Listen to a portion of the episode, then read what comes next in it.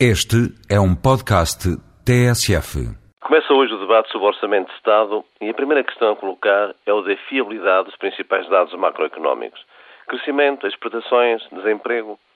E digo isto porque, tal como já afirmamos, e ao contrário de muitos, a crise do subprime está para durar, como aliás o confirma a queda geral das bolsas ontem verificada, e a queda do índice Dow Jones no primeiro dia de novembro, a quarta mais forte do ano, com a Reserva Federal a emprestar de urgência 41 milhares de milhões de dólares aos bancos americanos.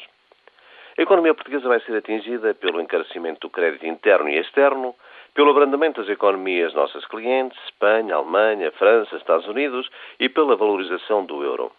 Os Estados Unidos, com a desvalorização do dólar, estão a passar a fatura da crise para a Europa, e especialmente para os países com economias mais débeis como Portugal, perante a passividade do Banco Central Europeu e o seguidismo das autoridades monetárias portuguesas.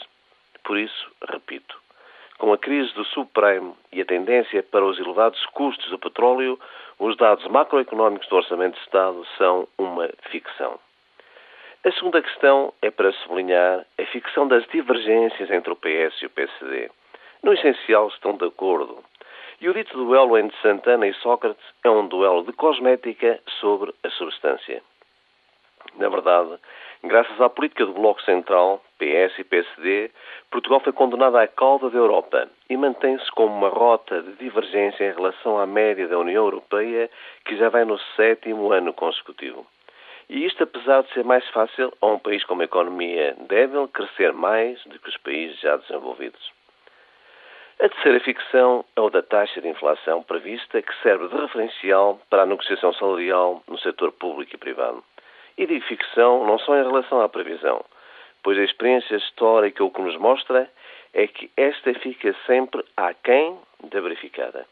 Mas, sobretudo, em relação ao próprio índice elaborado pelo INE. Basta olhar para as despesas básicas, água, gás, eletricidade, alimentação, para se ver o seu irrealismo. Por isso a pergunta aqui fica. Quando é que os portugueses têm direito a saber qual a composição do cabaz dos bens que compõem o índice de preços e como é que estes são medidos? Já chega de ficções.